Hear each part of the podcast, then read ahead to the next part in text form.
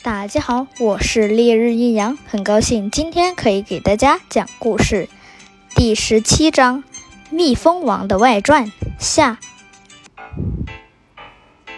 此时此刻的蜜蜂王坐在一个大宝座上面，他有一个富丽堂皇的宫殿，这个应该是蜜蜂为他们搭建的，或者是上一辈的蜜蜂王给他留下的。整个城堡有黄、白、黑三种颜色，突出了蜜蜂的性质。还有钻石块、金块，还有石英块的点缀，这更显得富丽堂皇起来。而且色系也刚好对上。这种美妙的建筑，小翔他们肯定羡慕。当然，他们现在不知道。此时。蜜蜂王则坐在一个大宝座上面。今天我们要去帮忙吗？当然，当然，我们每天都要帮忙。我们要让别人留下深刻的印象。我们蜜蜂本来就是乐施好善，帮助他人，乐于助人。好，出发！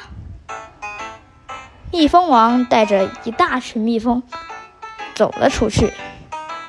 他的宫殿旁边还有个花园，左边是一个果园，里面果树、樱花树，使得这个宫殿非常的漂亮。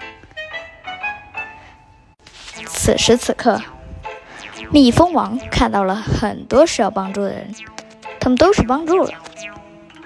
然后他们看到了黑暗帝国的地盘儿，我们要不要欺负一下黑暗帝国？嗯，他作为坏势力，我们不能帮他，反而要帮助别人消灭他。可以，可以，蜜蜂们直接冲进黑暗帝国的宫殿。滋滋滋！我去，怎么那么多蜜蜂？大王，这是这是什么回事？不会，肯定，肯定是蜜蜂王。我们又没有招惹他，他们为什么要攻击我们？大王，这这是什么回事？为什么那么蜜蜂啊？我中毒扣血了，不少的黑暗帝国成员全都去世了。这位蜜蜂王走后，留下了一张告示牌。要是再敢欺负其他的玩家，我再次来到你们宫殿，让你们受尽折磨。黑暗帝国显然不愿这样。虽然刚才的中毒风波他们是够刺激的，但是怎么能区区被一个蜜蜂王所折服？他们还要心想去统治整个世界呢。兄弟们，不要理这个告示牌，我们把它砸掉。那人拿出一把铁斧，把那告示牌一劈而碎，看都没看一眼，直接把告示牌给劈碎。看来他们的后果肯定不堪设想。小月微微一笑，等着吧。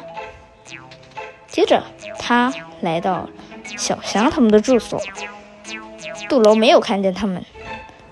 此时是深更半夜，蜜蜂王偷偷打开小象他们住所里的箱子，往里面塞了一些钻石，还有金锭，还有石英，然后又在小翔的床边放了一张纸条。见到那些物资的时候，不要奇怪，我是蜜蜂王，也不要告诉任何人。这些物资是蜜蜂王给的，因为“西西”后面两个字却被涂掉了，换成了“西西”两个字。本集故事就到这里，我们下集故事再见。蜜蜂王到底会对小翔他们后果造成什么影响？我们接下来才知道哦。如果想听我更多的专辑，那请关注我，或者给我投月票。